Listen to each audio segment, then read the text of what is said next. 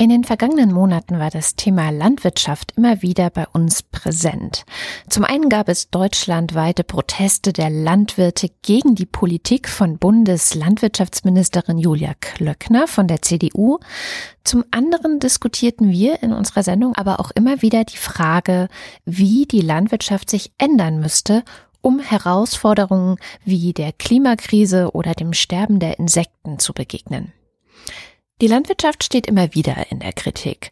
Zum Beispiel gab es gerade am Wochenende im Rahmen der Grünen Woche hier in Berlin eine große Demonstration. Ähm, die gibt es da jedes Jahr im Januar und zwar gehen unter dem Motto Wir haben es satt die Menschen auf die Straße, um gegen die Agrarindustrie, gegen Massentierhaltung und für eine Agrarwende zu demonstrieren. Für uns hier in der Sendung war es immer wieder schwierig zu beurteilen, welche Forderungen an die Landwirtschaft jetzt eigentlich gerechtfertigt und auch wichtig sind.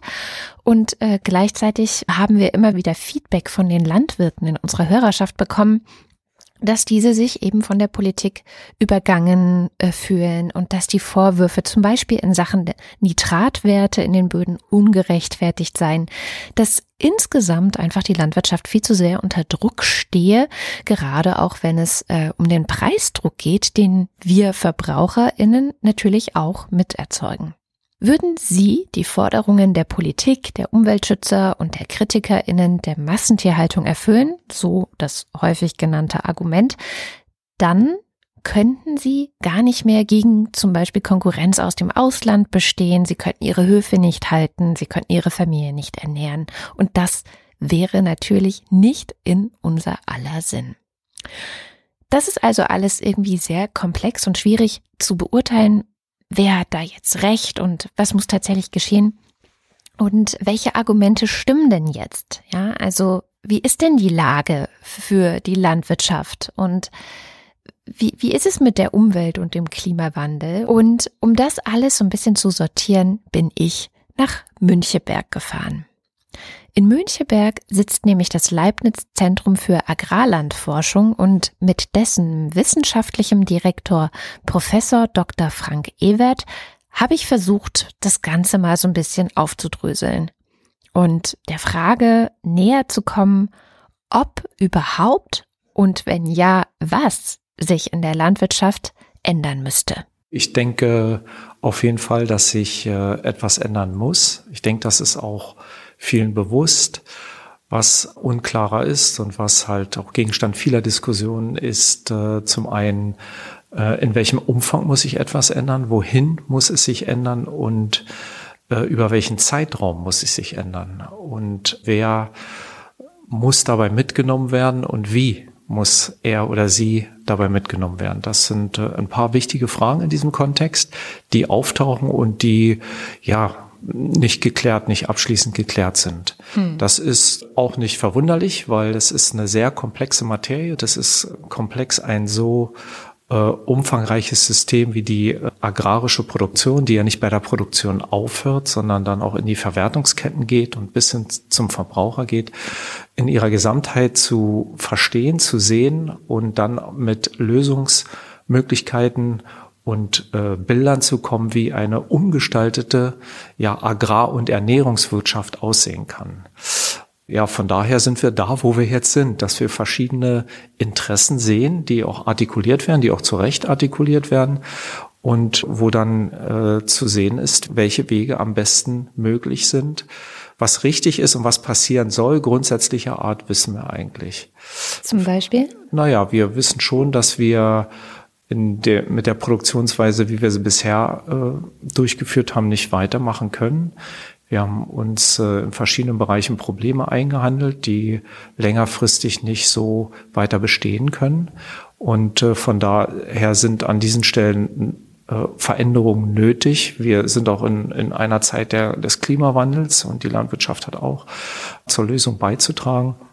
Wir haben nach wie vor das Ziel wird immer das wichtigste Ziel sein, die Ernährungssicherheit zu gewährleisten der Bevölkerung. Das verliert man auch schnell mal aus dem Auge. Das mhm. ist nach wie vor das zentrale Ziel. Da denkt nur keiner mehr drüber nach, weil, weil das Ziel hervorragend erreicht wurde. Ja. Aber es äh, bei Veränderungen, die man sich dann vornimmt, muss man das im Auge behalten. Ne? Denn in die Fahrwasser wollen wir nicht kommen, dass wir über Ernährungssicherheit im nationalen Kontext wieder reden müssen. Dieses Institut hier forscht ja schon auch sehr lange in diesen ganzen Bereichen. Was sind denn so konkrete Ergebnisse, vielleicht zwei, drei, die Sie nennen können, wo ganz klar ist, das wissen wir eigentlich schon lange, dass sich da was bewegen muss? Naja, wir forschen vorrangig zu äh, Prozessen, Zusammenhängen im Landschaftskontext. Das ist, was diese Problematik anbetrifft, auch nur ein Teilausschnitt. Mhm. Wir haben beispielsweise den ganzen Bereich Tierproduktionssysteme nicht als Forschungsgegenstand. Dafür gibt es andere Institute, auch was die Züchtung anbetrifft, ist bei uns äh, nicht ansässig. Mhm. Dafür gibt es andere Institute. Bei uns ist der, der Landschaftskontext wichtig. Und da geht es äh, primär darum, Systeme im Landschaftskontext zu verstehen, zu verstehen, was machen unsere Systeme, wenn es darum geht, Emissionen von, von Treibhausgasen zu reduzieren. Wie passen wir unsere Systeme am besten an, wenn wir über Klimawandel reden? Dann auch im Landschaftskontext, äh, wie können wir Landschaften gestalten, dass sie auch anderen Anforderungen genügen, wie beispielsweise der Artenvielfalt mhm. und anderen Anforderungen aus der Gesellschaft. Und da wissen wir einiges, gerade wenn es äh, um die Thematik Ökosystemdienstleistung geht. Da haben wir in den letzten Jahren, Jahrzehnten viel zu geforscht. Wissen wir, dass es äh, immer auch um Zielkonflikte geht, wenn wir Systeme entwickeln wollen, die verschiedenen Anforderungen genügen sollen. Aber wir haben auch Vorstellungen, wie diese Systeme aussehen können. Wir wissen auch, dass Landwirte da mit ins Boot zu nehmen sind und haben auch Erfahrung, dass das gut funktionieren kann. Äh, insofern gibt es da gute Vorleistungen, mhm. ja, was diesen Teilbereich anbetrifft. Da geht es dann wahrscheinlich auch um so Fragen wie Monokultur oder Genau, wie kann man Landschaften einrichten, dass man eine Diversifizierung hat in der Landschaft, was die Fruchtartenverteilung anbetrifft in Raum und Zeit, was die äh, Einrichtung von biodiversitätsfördernden Flächen oder Elementen, Strukturelementen in der Landschaft anbetrifft. Da wissen wir einiges. Und Sie sagen, Ihre Erfahrung ist, dass man eigentlich die Landwirte schon ganz gut mitnehmen kann, aber wahrscheinlich braucht es erstens Wissen, dass die also auch mit dem entsprechenden Wissen versorgt werden. Warum ist es jetzt notwendig und sinnvoll? Aber oft mangelt es denke ich, oder kann ich mir vorstellen, wahrscheinlich auch am Geld, oder? Naja, also grundsätzlich würde ich erstmal sagen, dass äh, die Landwirte, das ist meine Erfahrung, grundsätzlich sehr interessiert sind, mhm. sich auch mit äh, diesen Fragen auseinanderzusetzen und sich einzubringen. Sie haben natürlich ihre Aufgaben zu äh, erfüllen ja, als Betrieb, ganz einfach auch, um, um als Betrieb bestehen zu können, aber es gibt viel positive Rückkopplung, wenn es darum geht, über Forschungsprojekte zu reden, ne, um, wenn es darum geht, sich einzubringen in, in, in Forschungsaktivitäten, wenn man sie dann auch einbindet und wenn man ihnen dann auch die Informationen äh, zur Verfügung stellt, die dann in dem Zusammenhang wichtig sind. Also da habe ich keine negativen Erfahrungen gemacht bisher. Hm. Das ist eher eine, eine Kommunikationssache, die dann entsprechend zu entwickeln ist und dann funktioniert das in der Regel auch. Mhm. Ja. Sehen Sie da auch die Politik mehr in der Pflicht, ähm, auf die Landwirte noch besser zuzugehen in solchen Fragen? Naja, das ist eine sehr allgemeine Frage. äh, da muss man dann genauer gucken, äh, zu welchen Themen sollte auf die Landwirte zugegangen werden. Die sind ja auch sehr divers. In einzelnen Regionen in Deutschland haben wir ganz unterschiedliche Problemsituationen. Und sicher, also die Landwirte müssen mitgenommen werden in, in Prozesse der, die dann mit dem Wandel, der Veränderung der Landwirtschaft zu tun haben. Das geht gar nicht anders. Die müssen eigentlich von Anfang an mit einbezogen werden und auch an der Lösungssuche äh, beteiligt werden. Äh, die Wissenschaft kann eine Vorleistung erbringen und, und Entwicklungspfade aufzeigen. Die Landwirte sind dann sicher äh, einzubinden, wenn es darum geht, das zu bewerten, was die Machbarkeit anbetrifft. Letztendlich sind es politische Entscheidungen, aber die Politik mehr oder weniger versucht ja auch äh, Landwirte mit einzubinden. Das gelingt nicht immer, aber ich sehe, auch, es gibt auch positive Beispiele, denke ich mal. Ja? Ja. Können Sie eins nennen? Also es gibt sicher Abgeordnete, die sehr intensiv mit Landwirten in Interaktion stehen, die auch äh, ihre äh, Eindrücke von diesen Interaktionen mit einbringen in den politischen Diskurs. Das würde ich auf jeden Fall betonen wollen, dass man da engagiert arbeitet. Es gibt einen Streitpunkt, der immer wieder aufkommt. Das ist die ganze Sache mit den Düngemitteln und der Düngemittelverordnung und wie das in Zukunft weitergehen soll. Und für Außenstehende ist es dann oft schwer zu entscheiden, was eigentlich das Problem ist, weil einerseits gibt es EU-Richtlinien und die werden offenbar oder gegen die wird offenbar verstoßen, sodass da ja auch Strafzahlungen gezahlt werden müssen. Andererseits sagen dann viele Landwirte oder das ist das, was auch uns gegenüber, gegenüber immer wieder geäußert wird, ähm, da wird aber falsch gemessen. Das sind keine guten Statistiken, das funktioniert so nicht. Das sind wir gar nicht, hört man auch häufiger. Ähm, haben Sie da einen besseren Durchblick, was da eigentlich los ist? Also wir konkret haben jetzt keine Messstationen in den mhm. Regionen, die betroffen sind. Ich weiß aber von Kollegen, dass es da durchaus Probleme gibt. Also das ist dann äh, vielleicht eine Diskussion, wie umfangreich die Probleme sind, aber dass es da Probleme gibt mit beispielsweise Nitratüberhängen, ich glaube, das ist äh, äh, unzweifelhaft. Das Problem zu lösen ist dann komplexer und daher gibt es wahrscheinlich dann auch die Widerstände, weil es einhergeht mit zum Teil strukturellen Veränderungen, die, die dann zu bewerkstelligen sind, wenn man beispielsweise von hohen Tierdichten wegkommen möchte, wegkommen muss, weil durch diese hohen Tierdichten die Nitratüberhänge zum Teil oder zum großen Teil mit verursacht werden und sie von dieser Situation der, des hohen Anfalls an, an Gülle und an, an organischen Substanzen aus der Tierproduktion nicht wegkommen.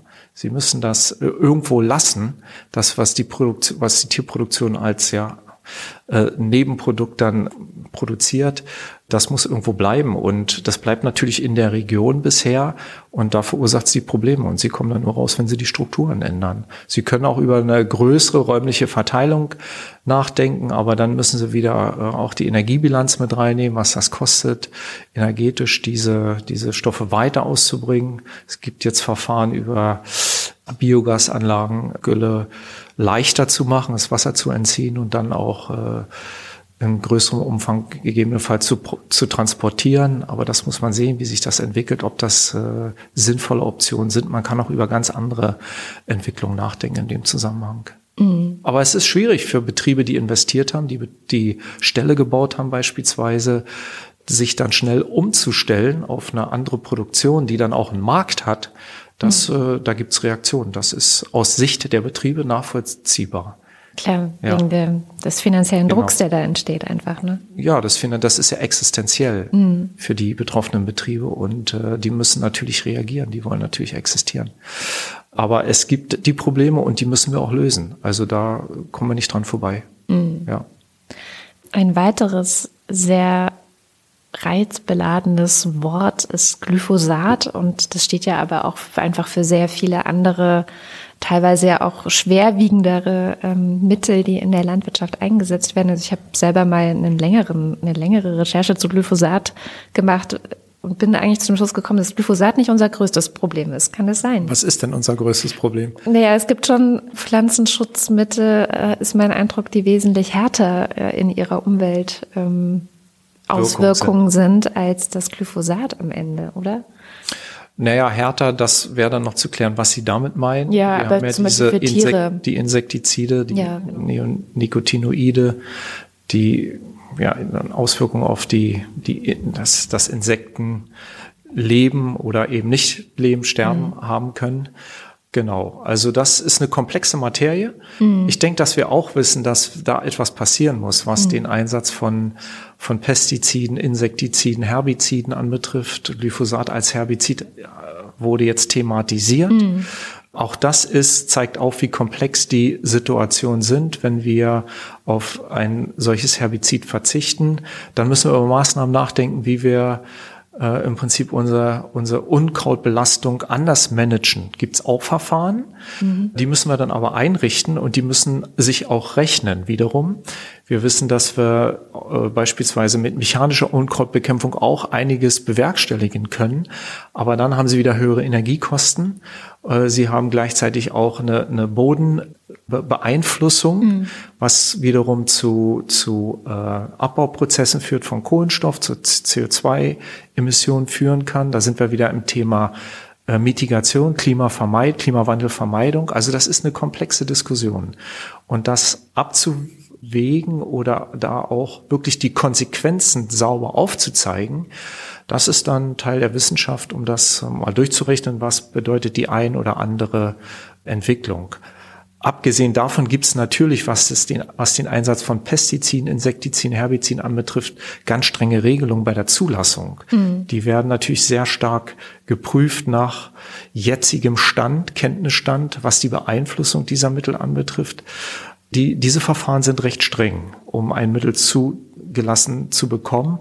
Allerdings werden da auch verschiedene äh, Kettenwirkung, Folgewirkung nicht immer äh, berücksichtigt, weil das halt eine sehr komplexe Materie ist und auch sicher was die Kombination von verschiedenen Insektiziden, Herbiziden anbetrifft, äh, das wird auch meines Wissens nicht explizit untersucht, mhm. weil es einfach ja das sehr aufwendig wäre, was 20, 30 Mittel in ihrer Komplexität, in ihrer Interaktion zu verstehen und dann auch zu verstehen, wie die Prädisposition der Organismen ist, also die, der, der Zustand der Organismen ist, wenn sie dann einem solchen Mittel ausgesetzt sind. Das ist komplex. Da gibt es dann irgendwann Grenzen.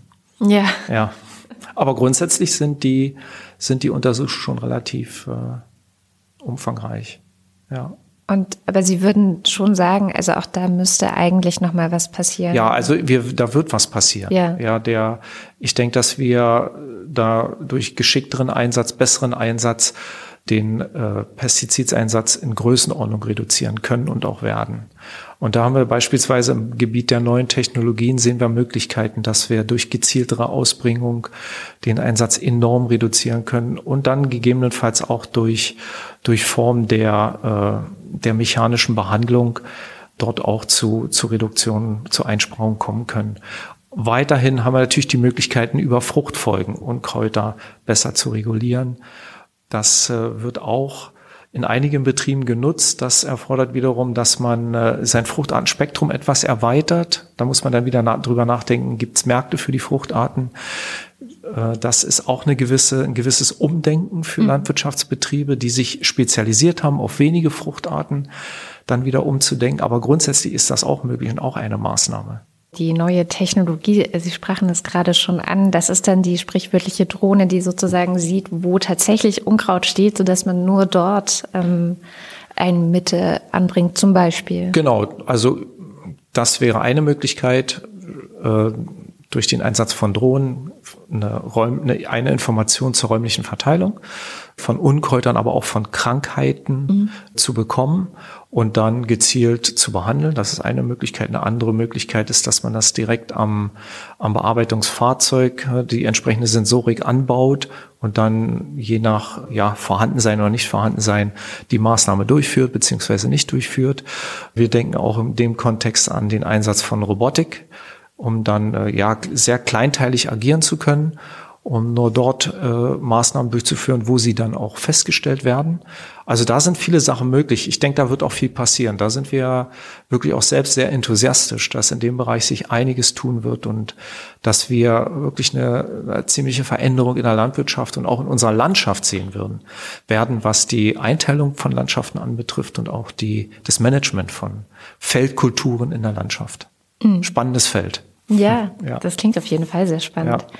Da sind wir eigentlich auch schon so ein bisschen in der Zukunft. Also wie könnte denn die Landwirtschaft der Zukunft noch jenseits jetzt von diesen Robotik und Drohnen und dass noch viel mehr Technik eingesetzt wird, wie würde sie idealerweise aussehen? Also dass sie sowohl existenzsichernd ist, auch für die Landwirte, als auch eben die Nachhaltigkeits- und Klimaaspekte und Umwelt- und Insektenschutz. Also ist es nicht eigentlich sogar eine viel größere Rolle, die dem Landwirt oder der Landwirtin in der Zukunft zukommt? Ist die Person nicht auch so ein Stück weit Landschaftsschützer oder Naturschützer oder ich weiß es nicht. Also ich finde, dass Landwirte schon eine enorm große Rolle haben ja. in, der, in der Bereitstellung von Nahrungsmitteln. Das ja. ist äh, schon eine der größten Rollen, die man sich überhaupt vorstellen kann. Wir reden natürlich jetzt über weitere Zielfunktionen, ne, wenn wir äh, in den Landschaftskontext gehen, Ökosystemdienstleistungen, auch noch weitere Dienstleistungen äh, der Gesellschaft bereitzustellen. Das macht es noch anspruchsvoller. Mhm. Aber die Bereitstellung von Nahrungsmitteln, das wird bleiben. Wie die Landwirtschaft in der Zukunft aussieht, ist ja eine komplexe Thematik. Ich kann mir vorstellen, dass es diverser werden wird, dass es, äh, dass wir nicht in, äh, in eine Frage kommen, ob wir nun nur große Betriebe zum Beispiel oder nur kleine Betriebe sehen werden, na, mit der einen oder anderen Ausrichtung. Ich denke, wir werden die ganze Breite an Betriebsstrukturen, Betriebsformen in der Zukunft sehen. Ich kann mir vorstellen, dass die, die Technologisierung äh, weiter fortschreiten wird, voranschreiten wird und dadurch auch unsere Produktionssysteme mitgestalten wird. Das hat sie auch in der Vergangenheit. Mhm. Die Entwicklung im Bereich der Landtechnik hat sehr stark mitbestimmt, wie unsere äh, Schlageinteilung, unsere Schlaggrößen aussehen. Und ich kann mir das auch vorstellen, dass mit der Entwicklung neuer Technologien im Bereich Sensorik, Robotik, das auch wieder einen Effekt haben wird, wie wir Landschaften einrichten und wie wir unsere Systeme führen. Ja. Mhm.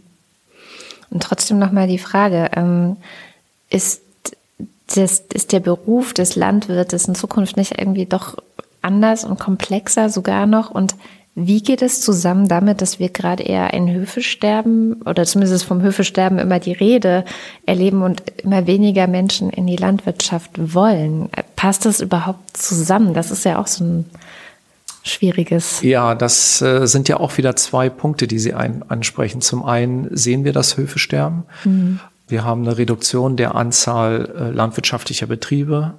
Wir haben keine Re Reduktion in dem Umfang der landwirtschaftlichen Fläche. Wir haben auch einen gewissen Verlust an landwirtschaftlicher Fläche, aber nicht in dem Umfang, wie wir eine Reduktion der Anzahl Betriebe haben. Mhm. Da gibt es also eine Konzentration mhm. hin zu größeren Betrieben.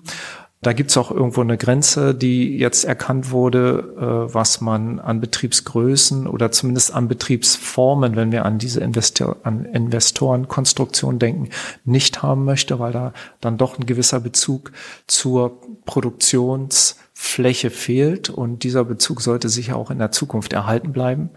Äh, der Beruf wird komplexer. Das äh, ist zweifellos, weil einfach die Anforderungen auch komplexer werden. Ich kann mir vorstellen, das ist noch ein Punkt, den hatten wir nicht angesprochen, dass die Verbindung zum Verbraucher, äh, dass sich zumindest auch für die Zukunft sich enger gestalten sollte und ich hoffe auch wird, mhm. dass Verbraucher auch wieder besser verstehen, was da passiert und auch eine entsprechende Anerkennung äh, zurückspielen können und ein gewisses Bewusstsein entwickeln können, was dort passiert. Das liegt dann sicher aber auch beim Landwirt, da eine gewisse Kommunikation durchzuführen, beidseitig natürlich. Also insofern ja, komplexer. Wir sehen natürlich auch, dass es äh, das Höfesterben hat ja äh, dann doch immer den Anstrich von einer negativen Entwicklung. Ja. Aber es ist auch tatsächlich so, wie Sie sagen, dass auch äh, stets weniger Leute in der Landwirtschaft arbeiten wollen. Das sind zwei Entwicklungstrends, die muss man einfach auch sehen. Also selbst wenn man jetzt viele kleine Höfe erhalten möchte und nach ausdehnen möchte, ist zu, zu fragen, hätten wir überhaupt das Interesse und die, die, die Menschen, die das machen möchten. Aber auch hier sehe ich zum Beispiel in den neuen Technologien Entwicklungsmöglichkeiten, die, die da kompensierend wirken können, weil der Landwirt wird dann eine ganz andere Rolle bekommen in der Bewirtschaftung seiner, seines Betriebes, als er sie jetzt hat. Auch äh, was die Arbeitsarten äh, anbetrifft, die er dann ausübt. Und möglicherweise generiert das dann auch wieder mehr Interesse, um sich dafür zu interessieren. Mhm. Ja. Ja, das ist dann auch eher so ein technischer Beruf äh, quasi schon, oder? Das ist dann zu klären. Ne? Ja, ich kann okay. mir nicht vorstellen, dass es ausschließlich technisch wird, mhm. aber es gibt auch nicht die eine Antwort, ja. denke ich. Es wird immer unterschiedliche Auskleidung geben oder ja, unterschiedliches Einfüllen dieser Entwicklung. Ich denke, dass es auch immer wieder viele Betriebe geben wird, die, die ja einen sehr direkten Bezug zu ihren Produktions Mitteln und zur Fläche, zu den, zu den Früchten und auch den Tieren haben werden. Mhm. Also das wird nicht verschwinden. Ja, und es wird ja auch oft von Verbrauchern, oder wird ja zunehmend, ist mein Eindruck, von Verbraucherinnen und Verbrauchern auch geschätzt. Sie sagten es gerade auch schon, dass das eigentlich auch eine Sache ist, die vielleicht auch noch stärker wieder ins Bewusstsein kommen könnte. Im Moment habe ich das Gefühl, gibt es so eine Entfremdung. Also wenn es jetzt nicht gerade der Biohof ist, der einmal im Jahr zum Sommerfest einlädt und ähm, dann ja. sind da Familien mit ihren Kindern und gucken sich das an. Ich glaube, das gibt es natürlich schon. Aber es gibt ja auch das wahrscheinlich sehr valide Argument, es können in Zukunft nicht plötzlich alle Biohöfe sein, oder? Ja, das ist auch eine Frage, ob das sein muss. Mhm. Äh, es gibt den ökologischen Landbau, aber man kann auch über eine Ökologisierung der Landwirtschaft nachdenken. Das heißt nicht gleich ökologische Landwirtschaft flächendeckend für Gesamtdeutschland. Und dennoch würde man darüber sehr viel erreichen, wenn man ökologische Prinzipien mehr nutzt und besser, umfangreicher umsetzt in der breiten Landwirtschaft. Also das wird auch auf jeden Fall, sehe ich das, dass wir das äh, bekommen werden. Ich kann mir nicht vorstellen, dass es ohne eine solche Entwicklung gehen wird in der Zukunft. Äh, wie gesagt, ich denke, was die Produzenten-Konsumenten-Beziehung anbetrifft, stimme ich Ihnen zu, dass wir da eine gewisse Entfremdung gesehen haben, Entkopplung gesehen haben in den letzten Jahrzehnten. Und möglicherweise lassen sich und hoffentlich lassen sich diese Entkopplung äh, zumindest zum gewissen Teil wieder aufheben. Aber eben auch auf der Seite der Verbraucher wir, haben wir immer eine Diversität mhm. an Interessen und an Bereitschaft, sich damit äh, zu befassen und sich damit auseinanderzusetzen und da auch eine gewisse Zeit für zu investieren, um, um mehr Informationen und mehr Wissen und Verständnis zu gewinnen, was in der Landwirtschaft passiert. Also der eine Verbraucher, den wird es auch nicht geben. Ja, das stimmt. Ja. ist es auch, spielt es auch eine Rolle, dass Verbraucher bereit sein sollten, mehr Geld vielleicht auch zu bezahlen für ein Produkt, das dann stärker Umweltfolgen zum Beispiel eingepreist hat oder ja, was konnte dann noch? Ähm, Insektenschutz oder solche Sachen? Ja, also wir haben die Situation, dass das, was die Landwirtschaft produziert, wertmäßig äh, eigentlich nicht die Anerkennung findet, die es finden sollte, wenn wir uns letztendlich die, die, die Marktpreise ansehen. Wie man das verbessert, ist eine, eine komplexe Diskussion, in der wir stecken, ob man die erhöhten Preise direkt an den Verbraucher durchgibt oder ob man andere Möglichkeiten schafft, die, die Werte der Waren entsprechend zu honorieren. Das ist nicht abschließend diskutiert. Da ist man in der Diskussion, weil es auch noch andere Aspekte hat, die es zu berücksichtigen gilt. Wenn wir mal die, das Einkommensspektrum uns ansehen, dann ist, ja, haben wir da auch eine gewisse Verteilung und das mhm. trifft dann auch Konsumentengruppen unterschiedlich stark. Ja, das, das Steigen der Preise und solche Auswirkungen sind dann auch mitzudenken. Und von, ja, von daher ist das, denke ich, soweit ich das übersehe, auch noch nicht abschließend geklärt. Aber dass es eine bessere Anerkennung der, der Werte, die produziert werden, geben sollte, auch äh, in, in, in monetärer Hinsicht, das ist, glaube ich, auch zweifellos. Mhm. Ja.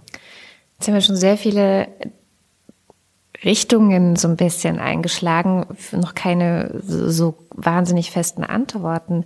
Gehen wir nochmal zurück zu den Demonstrationen, die stattgefunden haben, der Landwirte und derjenigen, die sagen, wir haben es satt. Was würden Sie den beiden Seiten sagen? Ja, also ich denke, dass es gut ist, äh, die Meinung zu, seine Meinung zu artikulieren, äh, die man hat. Ich denke, dass es gut ist, offen zu sein für, für einen Diskurs, für einen Austausch mit der Wissenschaft, mit der Politik, mit der Gesellschaft und vielleicht auch miteinander. Das muss man sehen, ob sich das Letztere entwickelt, aber sicher die ersten äh, Punkte, die ich genannt habe, sind, werden, würden sehr hilfreich sein. Wir sehen das ja auch zum Teil. Dann ist es natürlich auch, sind auch die anderen Akteure gefragt, wie die Wissenschaft, wie die Politik und die Gesellschaft das anzunehmen und mitzugestalten. Ja. Es ist komplex. Und Sie sagen keine, äh, dass ich keine wahnsinnig konkrete äh, Antwort ja. geben konnte. es ist natürlich nicht so einfach äh, und es wird auch nicht so sein, dass es ein Bild von einer landwirtschaftlichen Produktionsform oder einem Betrieb geben wird und gezeichnet werden kann, das wir in der Zukunft haben. Mhm. Das würde, das sehe ich nicht. Es wird diesen einen Betrieb, der dann symbolisch steht für die gesamte Landwirtschaft, die wir in der Zukunft haben, nicht geben. Das kann ich mir nicht vorstellen. Mhm. Ja. Aber es wird schon so sein, wenn ich Sie richtig verstanden habe, dass es bestimmte klare Verantwortlichkeiten gibt, die einfach dann auch die Landwirtschaft betreffen, wie zum Beispiel den Klimaschutz mitgestalten, ähm, die Böden, also die, den Nitratgehalt in den Böden zu reduzieren, ähm, die Land, Landschaftsschutz und, und Insektenschutz auch wirklich aktiv anzugehen. Solche Sachen sind dann schon. Die sind damit bei, mhm. die, die sollen mit bei sein und das sind in gewisser Weise auch Rahmenbedingungen, denen sich die Landwirtschaft stellen muss und die wir auch hart setzen müssen. Aber wir müssen auch diesen Prozess so organisieren, dass Landwirte in diesem Feld, das sie dann bekommen, auch wirklich agieren können und überleben können. Und äh, ansonsten müssen wir ihnen auch den Freiraum geben, das frei gestalten zu können, mhm. nicht alles vorzugeben. Also da vertraue ich schon auf die auf die Kreativität der Landwirte, dass sie das entsprechend geschickt einfüllen. Aber diese diese Rahmenbedingungen, die müssen wir schon setzen. Das äh, da kommen wir nicht umhin. Professor Dr. Frank Ewert vom Leibniz Zentrum für Agrarlandschaftsforschung, kurz ZALF war das gerade eben. Und wenn ihr euch weiter informieren wollt über die ganze Thematik, es gibt auf der Seite des ZALFs, äh, die übrigens zalf.de ist, also Z-A-L-F.de, eine Online-Wissensthek zur Zukunft der Landwirtschaft. Die findet ihr auch auf www.quer-feld-ein.de Blog. Und da könnt ihr auch mitdiskutieren, was eigentlich die Landwirtschaft von morgen so bewegt und wie man sie gestalten kann. Auf der Seite des ZALF findet ihr außerdem ganz viel Forschung und äh, aktuelle Nachrichten, die im Leibniz Zentrum für Agrarlandschaftsforschung stattfindet.